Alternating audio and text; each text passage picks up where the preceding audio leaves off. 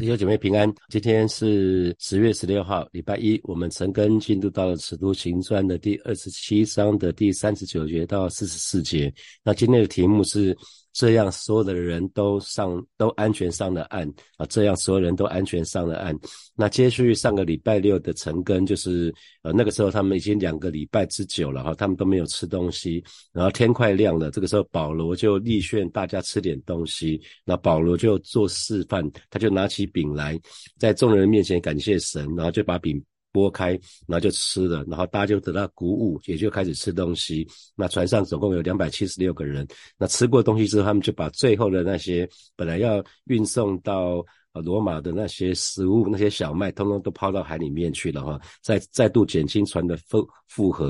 那我们看三十九节，那终于天亮了哈，在天亮的时候，他们认不出那海岸线，只看见一个有沙滩的海湾，就想把船驶到驶到呃水浅处靠岸。那这个地方当然是很好，就是一个有一个沙滩，有沙滩基本上就是可以可以停停好停靠停靠上去哈。那可是呢，当因为远远他们就看到了，所以他们就做一件事，四十节，他们砍断。船锚，他们把船锚，因为船锚会会拖慢那个速度哈，他们他们已经马上靠岸了，他们就把船锚干脆就砍断了，把锚就丢在海里面，而且呢松开船舵的绳，因为因为这个时候也不需要再再控制舵的方向，他们就扬起前帆，本来前帆都收起来了，在风暴当中，他们把所有的帆通通都收起来哈，那这个时候就向岸边驶去，可是呢是十一节，可是船呢就撞上了一个沙洲，那沙洲是一个，等一下让大家看图哈。就撞上了一个沙洲，就是水夹击的地方哈，就两两边有岸，那夹击在一个地方，那就搁浅的太早，于是呢船头就牢牢的固定不动了哈，那船尾呢，因为船头已经不能动了嘛，所以已经不能往前走了，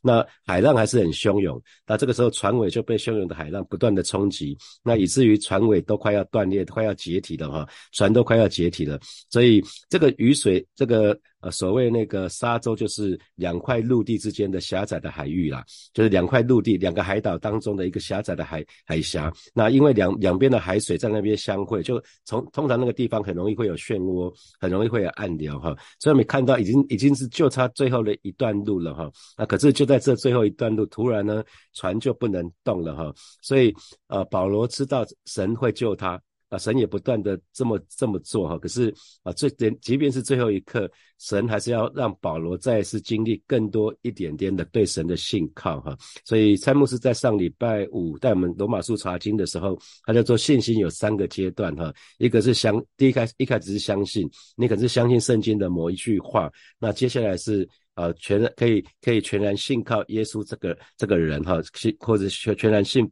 信靠耶稣这个神哈。那可是这只是到信心的第二步，最后是完全的幸福，幸福是遵遵行命令哈。所以呃，弟兄姐妹记得哈，神是陶匠，我们是陶土，所以神会不断的磨磨我们，塑造我们。那你有的时候你会觉得啊，这个。这个温度好高，好痛，这个压在在在雕塑的过程很不舒服哈。那那可是神从来不会放过任何一个机会来塑造你跟我哈。如果你会想说我不想我不要，那那可能就你就要经历很多次哈。那那通常最困难的时间是在最后一一动，就是成型之后还要晾在。晾在那个架上风干哈，这是通常是最久的一段时间放在架上。那个时候可能根本没有人注意到你我的存在哈。那你可能会说：“Hello，还有人在吗？有人注意到我吗？”可是就没有，神就把你放在某个地方，就你会觉得哎，好像离神很远，好像也没有人注意到你的处境哈。有的时候神就会把我们放在这样的处境的当中。那即便是最后一段路，神还是继续给他们一些一些挑战哈。好，我们来看四十二节。那因为船就已经搁浅在那。这个地方了哈，进退两难。然后这个四十二节就说，士兵就想要把囚犯通通杀掉，免得他们由上岸逃走。那为什么这些士兵想要把囚犯通通杀掉呢？因为根据罗马的法律规定，如果有囚犯脱逃的话，哈，看守的人就要代替逃犯受罚了。很简单的观点，是代罪羔羊的概念，哈，总是要找人归罪于某个人，总要找人顶替。所以这群士兵最简单的思维就是。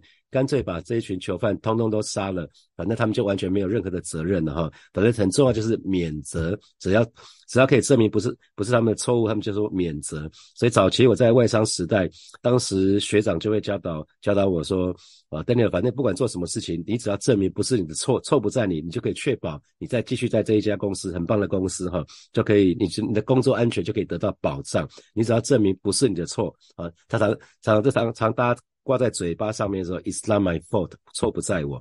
这很像布袋戏哈，黄俊雄的布袋戏讲说死是死道友哈，不是死贫道，只要不是我遭殃都没有关系哈。所以这群士兵很明显的他的想法就是这样子。所以有注意到吗？呃，在上礼拜上礼拜的经文讲到那个水手哈，水手在面面临船难之际，他们先想要绕跑，想要临阵脱逃哈。那这这样一来，他们不必照顾很多很多的乘客，因为。有有部分的人是不会游泳的哈，有有部分的有部分的乘客是不是水性的？那这一群人因为水手有照顾有照顾乘客的义务哈，那前前前面是水手，后面是士兵，士兵就想要把囚犯通通杀掉，免得囚犯逃跑，他们要承担后续的责任哈。所以不管是水手，不管是士兵。他们通通忘记自己原来原来的责任哈，那水手的责任就是帮助所有的乘客可以安全的抵达目的地，那士兵是要看管囚犯，确定他们一个都。都没有跑掉，可是同时呢，确定他们是平安的到另外一个地方。如果囚犯是死的到另外一个地方去，那士兵也没有尽责啊。那可是不管是士兵或者是水手，他们只想着怎么让自己趋吉避凶，可以存活下来哈。弟兄姐妹，那就是罪人的样式哈。罪人的样式就是这样子，只是想到自己，没有想到别人。那我就看到呃，在过去这三年疫情的当中，我把教会好多好多的弟兄姐妹是在做医疗人员的哈，他们就坚守在他们的岗位上面，真的是。成为美好的见证啊，觉得这是一个很美的、很美的事情。有没有风险？当然有啊。可是我们靠着靠着神加给我们力量，我们就愿意再去再再去那个别人看起来都很危险的地方，可是就坚守我们的岗位，做好我们神要我们做的事情。我觉得那是那就是见证哈。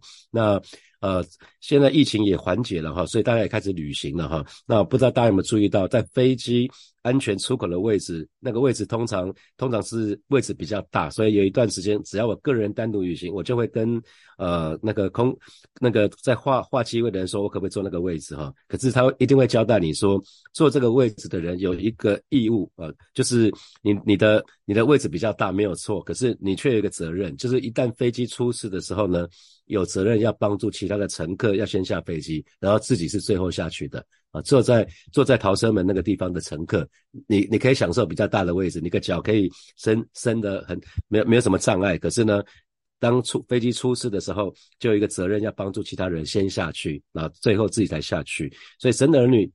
一定要留意哈，水手也好，士兵也好，都给我们一个提醒，就是盼望每一个神的儿女，我们得救以后，我们生命可以经历更新而变化哈。我们不管对神对人都可以存着无愧的良心哈。那我记得我当牧养部的领袖之后，我就提醒提醒所有的牧师跟传道哈，那除非是出国了，出国就出国就就就可以不用这样子。那不然的话，出国的时候当然要交交代所谓的职务代理人。那不然的话，只要在台湾。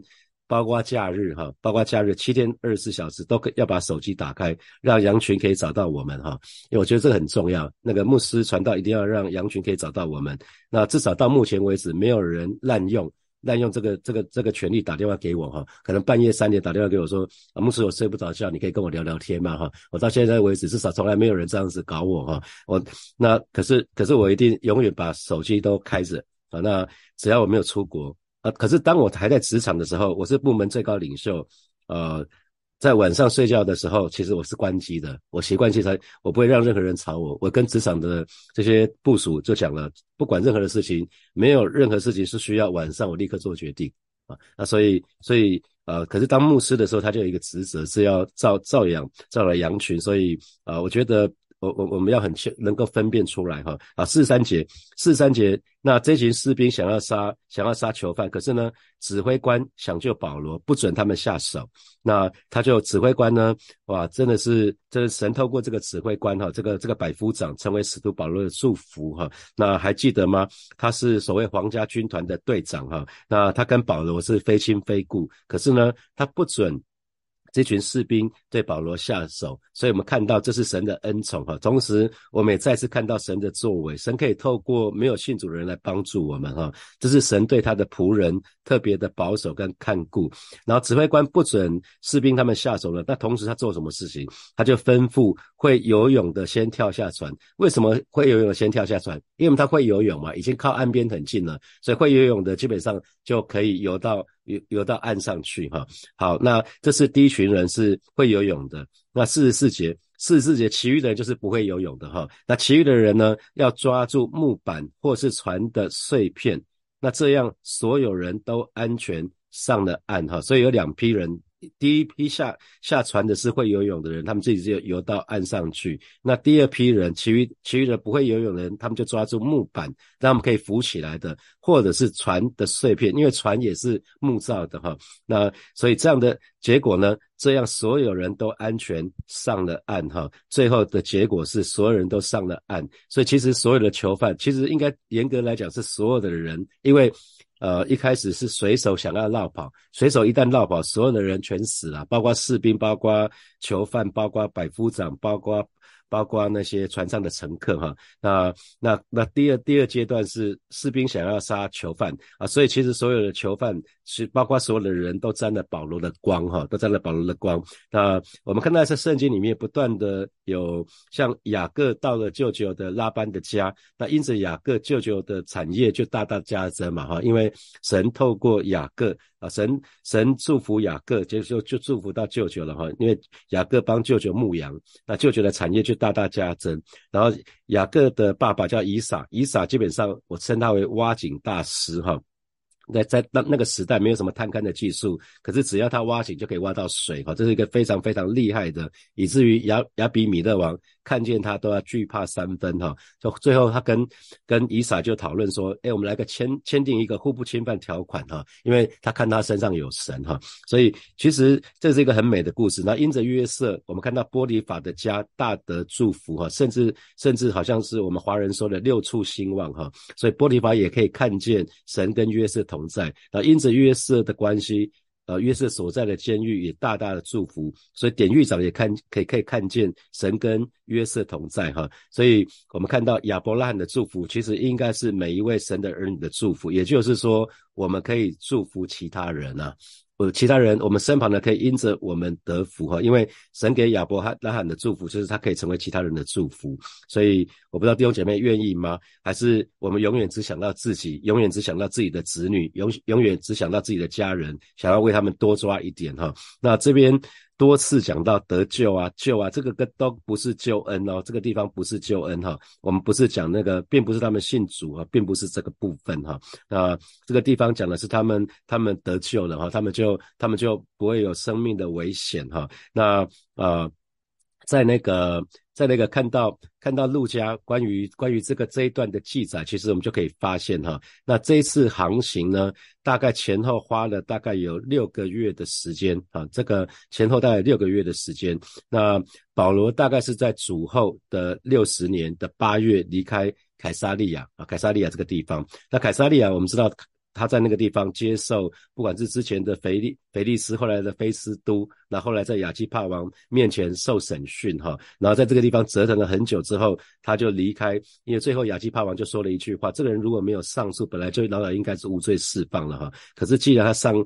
啊，他要上诉于凯撒，那就我们就如他所愿哈。那叫他们就安排他上船的时候是在主后的六十八年六十年的八月哈，他离开凯撒利亚。那他们这一行人呢，他们就在十一月初的时候遇到沉船这个事情哈。那接下来他们就在米利大岛停留了三个月。啊，那呃，在米利大岛停留三个月，然后之后呢，在主后的六十一年的二月初呢，他们再次起航。那大概是在同一年，就是主后的六十一年的三月一号就到达罗马哈。所以我们在看这一段故事的时候，呃，其实还蛮有意思的哈。那接下来我放一放那个 PPT 哈，那大家可以看一下那个他整个航行的航行的路线哈。